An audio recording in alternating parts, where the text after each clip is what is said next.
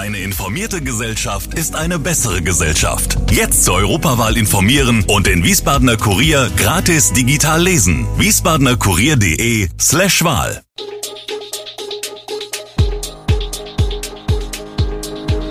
Gude, unser morgendliches News Update. Das Wichtigste aus Wiesbaden für Sie im Überblick. Guten Morgen aus Wiesbaden an diesem 18. Juli. Hat Wiesbaden zu wenig Stadtbäume? B42 nach fast 16 Jahren Bauzeit wieder frei und Abnehmspritze Vegovi jetzt auch in Deutschland erhältlich. Das und mehr hören Sie heute im Podcast. Laut einem Bericht der Hessenschau ist Wiesbaden auf die Bevölkerungszahl gerechnet die Stadt mit den wenigsten Stadtbäumen im ganzen Bundesland. So kommt Wiesbaden mit seinen 44.027 Stadtbäumen auf nur 1,6 pro Einwohner. Bei Spitzenreiter Kassel sind es 4,6. Zwar biete Wiesbaden durchaus Potenzial für mehr Bäume. Nach Angaben der Stadt müsse aber bei jeder Bepflanzung genau geprüft werden, dass im Untergrund genügend Abstand zu Leitungen und Kanälen, aber auch zu Fassaden angrenzender Häuser gehalten werde. Daher habe man ein Fachbüro beauftragt, passende Flächen für neue Stadtbäume zu finden. Laut einer Datenerhebung des Deutschen Zentrums für Luft- und Raumfahrt sind in Wiesbaden zwischen 2018 und 2021 etwa 192 Hektar Waldbestand verloren gegangen. Im Jahr 2022 seien in Wiesbaden 202 Bäume gepflanzt worden, erklärt Ilka Gilbert-Reuke, Pressesprecherin der Stadt. Das seien aber weniger, als entfernt werden mussten. Diesen Trend müsse man umkehren. In diesem Frühjahr seien schon 85 Bäume gesetzt worden, im Herbst sollen noch 120 weitere folgen. Schlechte Nachrichten für Autofahrer im Wiesbadener Osten. Bei der Sanierung der Landesstraße 3028 in Nordenstadt verlängert sich der dritte von insgesamt sechs Bauabschnitten die schon bestehenden Umleitungen bleiben bestehen.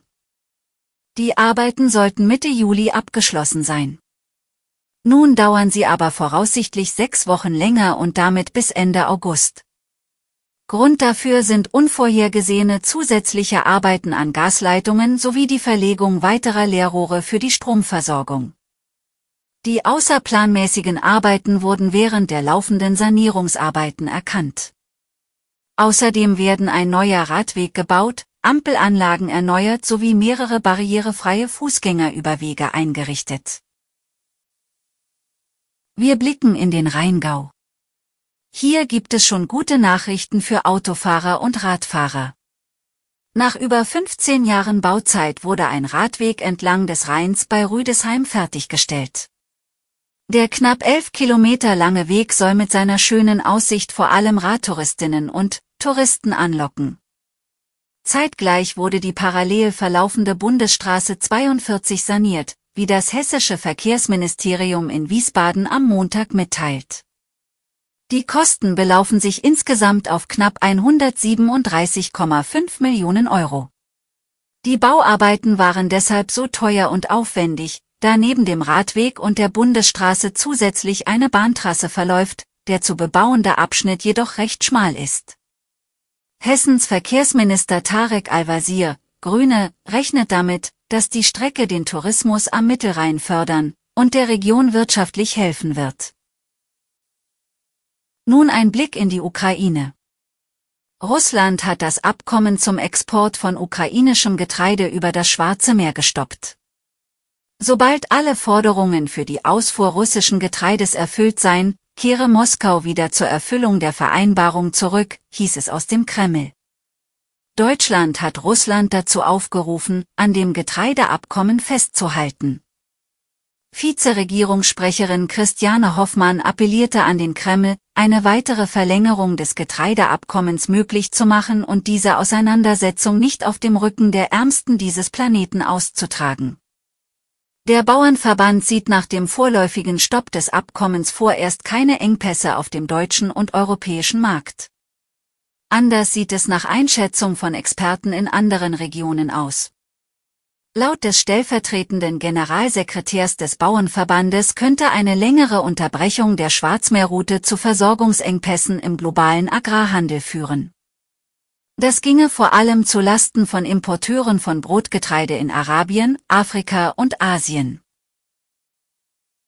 Zum Abschluss eine gute Nachricht für übergewichtige Menschen. Seit gestern können nun auch Ärzte in Deutschland das Abnehmmedikament Vegovi für Adipositas-Patienten verschreiben.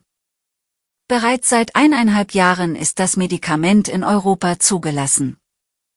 In den Apotheken wird Vegovi voraussichtlich ab Ende Juli erhältlich sein, erklärt das Pharmaunternehmen Novo Nordisk mit Sitz in Mainz.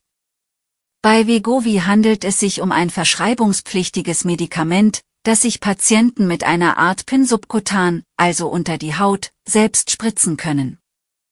Zugelassen ist es für Adipositas-Patienten mit einem Body Mass Index, BMI, von 30 und höher sowie für übergewichtige Menschen mit einem BMI ab 27, falls diese gesundheitliche Probleme durch das Übergewicht wie Bluthochdruck oder Diabetes haben.